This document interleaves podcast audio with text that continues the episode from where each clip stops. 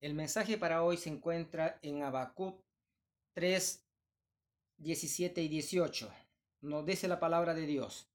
Aunque la higuera no florecerá, ni en las vides habrá frutos, mentirá la obra de la oliva, y los labrados no darán mantenimiento, y las ovejas serán quitadas de la majada, y no habrá vacas en los corrales.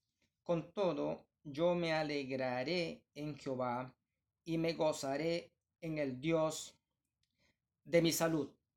Oremos, bendito Dios, gracias te damos, Señor, por tu palabra. Bendícenos en estos momentos donde queremos escuchar tu voz y queremos, Señor, que tú seas hablándonos a nuestras vidas. Te rogamos en el nombre de Jesucristo. Amén. El tema de hoy es me gozaré en el Dios de mi salvación. Esto es lo que nos dice Habacuc 3:18. En este libro de Habacuc encontramos grandes verdades que son esenciales para el fundamento de nuestra fe. Por supuesto que es un libro inspirado y es la palabra de Dios. No hay, no hay dudas en él. Pero también, ¿cómo no recordar al gran reformador Martín Lutero? Que él encontró en este libro la base de la salvación que no es, no está en las obras, no es por obras, ¿ah? sino es por la fe. Nos dice Habacuc, más el justo en su fe vivirá. Abacú 2.4. Esta es una verdad y uno de los fundamentos de nuestra fe. La salvación por la fe no es un invento de Martín Lutero, sino que está en la palabra de Dios. Tiene su fundamento en este libro. Y cómo no recordar también que fue citado por el apóstol Pablo cuando él escribe a los romanos, Romanos 1.17, y cuando también escribe a los Gálatas, ¿ah? eh, Gálatas 3.11 nos dice, más por cuanto por la ley ninguno se justifica para con Dios, queda manifiesto que el justo por la fe vivirá. Qué importante lo que nos dice la palabra de Dios. Que el justo por la fe vivirá. Esto nos, nos debe animar a confiar en las cosas de arriba, en las cosas espirituales. ¿Qué debemos hacer? En primer lugar, debemos dejar de confiar en lo terrenal para confiar en lo espiritual, en las cosas de arriba. Cuando llega la necesidad, tendemos a confiar en dos cosas. El mundo se va por dos cosas. Algunos confían en los expertos políticos, confían en los gobiernos, confían en los grandes inversionistas, que ellos pondrán la plata para salir de la situación. Pero también hay otros que son, pero son pocos, los que ponen su confianza en Dios y en su palabra, o sea, en la Biblia. Hermanos, ¿en qué grupo se encuentra usted? ¿Los que confían en los gobiernos? ¿O los que confían en Dios? ¿Los que confían en su Salvador? Miremos algunos ejemplos. El ejemplo que encontramos en la historia y también en la palabra de Dios. Bueno, nos dice que siempre han existido grandes gobiernos, ha existido grandes imperios que han logrado dominar gran parte del mundo en su tiempo, por no decir todo el mundo, con un, con un poderío militar y económico. Pero fue por un periodo corto. Pero a pesar del poderío militar y económico de estos grandes gobiernos o grandes imperios, la historia nos dice, ninguno ha permanecido perpetuamente.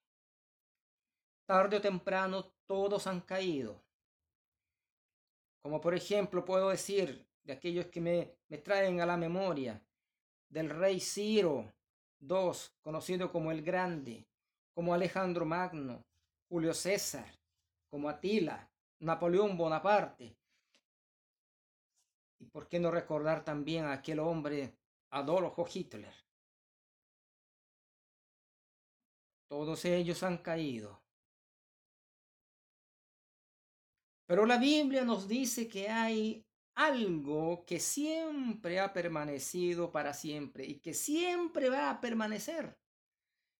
Y eso es la palabra de Dios, la bendita palabra de Dios. El profeta Isaías hace referencia a ella. Nos dice, sécase la hierba, cáese la flor, mas la palabra de Dios nuestro permanece para siempre. Isaías 40, versículo 8. El Hijo de Dios, el Señor Jesucristo, Él también nos recordó y Él también hace referencia a su palabra. Él nos dice, el cielo y la tierra pasarán, mas mis palabras no pasarán. Marcos 13:31. La historia y la Biblia nos confirman que los que confían en Dios han logrado grandes cosas. Los que confían en Dios, como por ejemplo aquel hombre como Noé, como Abraham, como Moisés, Daniel y otros, todos ellos jugaron un papel importante ah, en su tiempo para salvaguardar la línea mesiánica del Hijo de Dios. Estos hombres bíblicos o estos hombres que encontramos en la Biblia habían depositado plenamente su confianza en la palabra de Dios y fueron hombres común y corrientes como nosotros. Pero se llegaron a destacar porque habían creído a Dios y habían puesto su fe en Él. Entonces, aquellos hombres se les puede decir que eran hombres de fe. ¿Cuál es la diferencia entre aquellos conquistadores que he mencionado y aquellos hombres que nos menciona la Biblia? Que aquellos hombres que menciona la Biblia como Abraham, Noé, Moisés y Daniel y otros eran verdaderos hombres de Dios, hombres de fe. Creían en Dios y en su palabra. Eso es lo que debemos rescatar para nosotros, para nuestra vida. Debemos aprender a depender de Dios y no de los gobiernos. Aprender que con la ayuda de Dios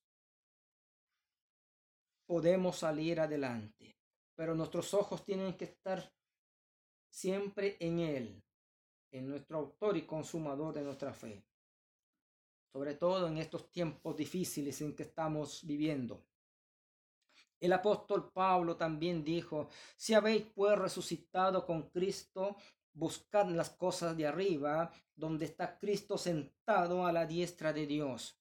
Poned la mira en las cosas de arriba, no en las de la tierra.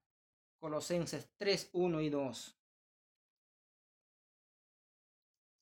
Estimados hermanos, y amigos también los invito, en estos tiempos, en tiempos de escasez, no debemos dejar de confiar en nuestro Dios.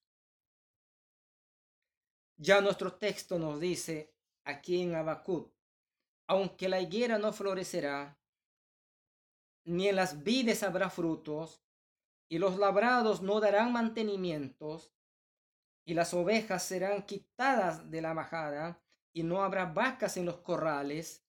Con todo, yo me alegraré en el Dios de mi salvación. Con todo, yo me alegraré en el Dios de mi salvación.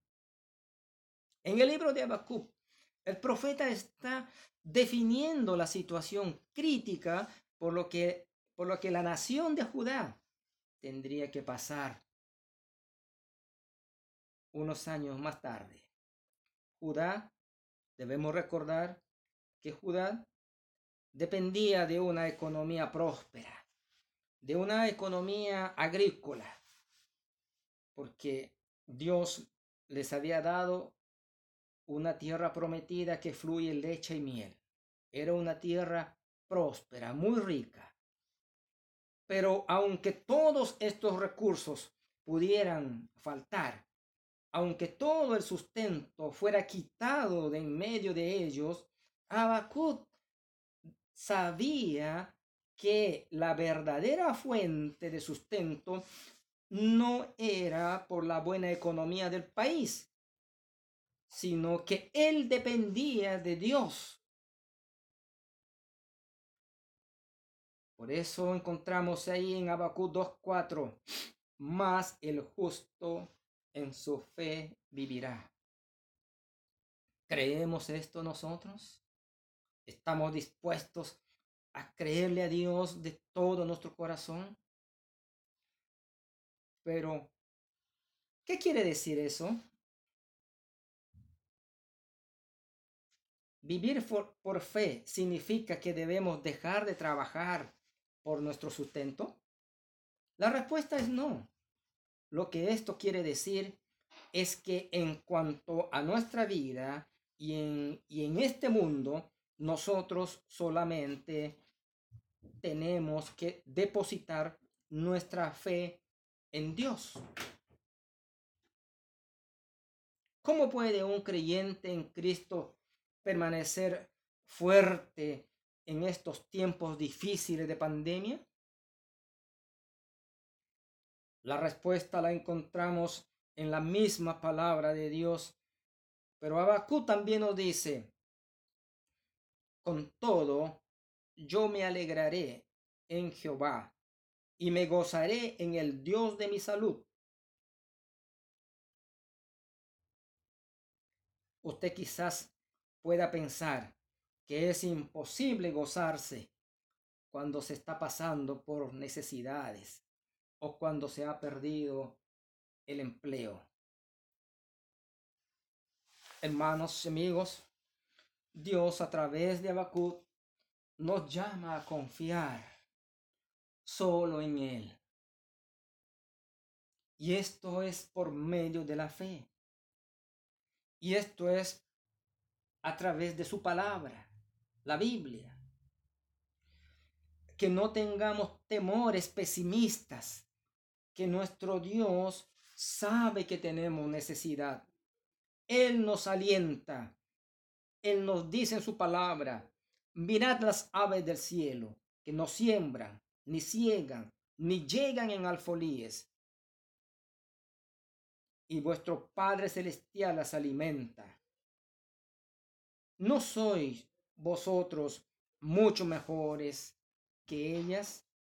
Mateo 6, 26.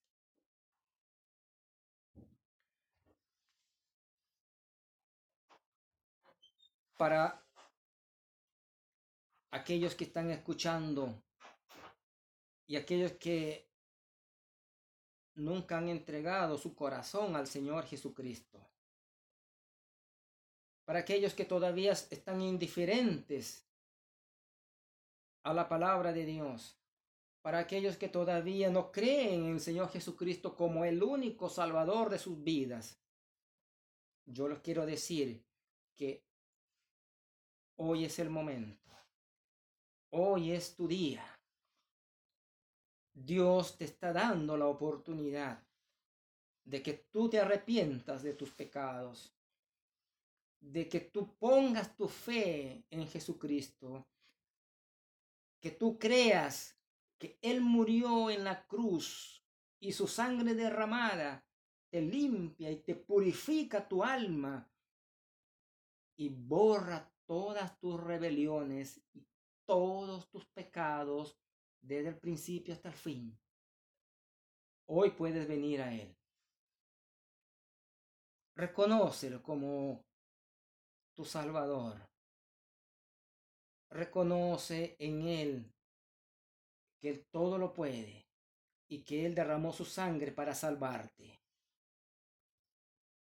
Si hoy oye su voz, no endurezcas vuestro corazón.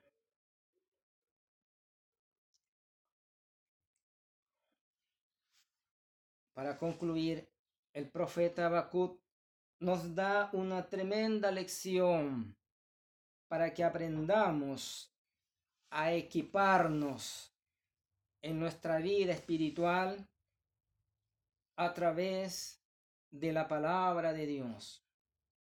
Porque a través de la palabra de Dios, ah, nuestra fe va a crecer cada día más y se va a fortalecer cada día, cada día.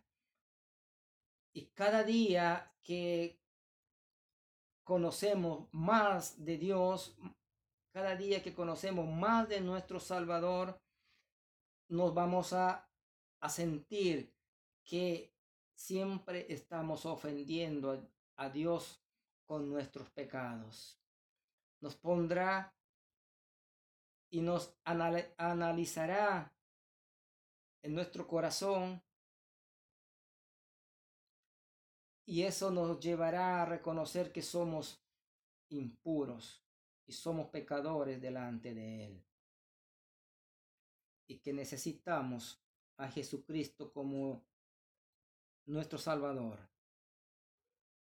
Si no lo has hecho, hazlo ahora, estimado amigo. En tiempos de necesidad, como en estos tiempos en que estamos, tiempo de pandemia. Porque hay hermanos que han perdido sus empleos también. ¿Qué debemos hacer? Confiar en nuestros gobiernos.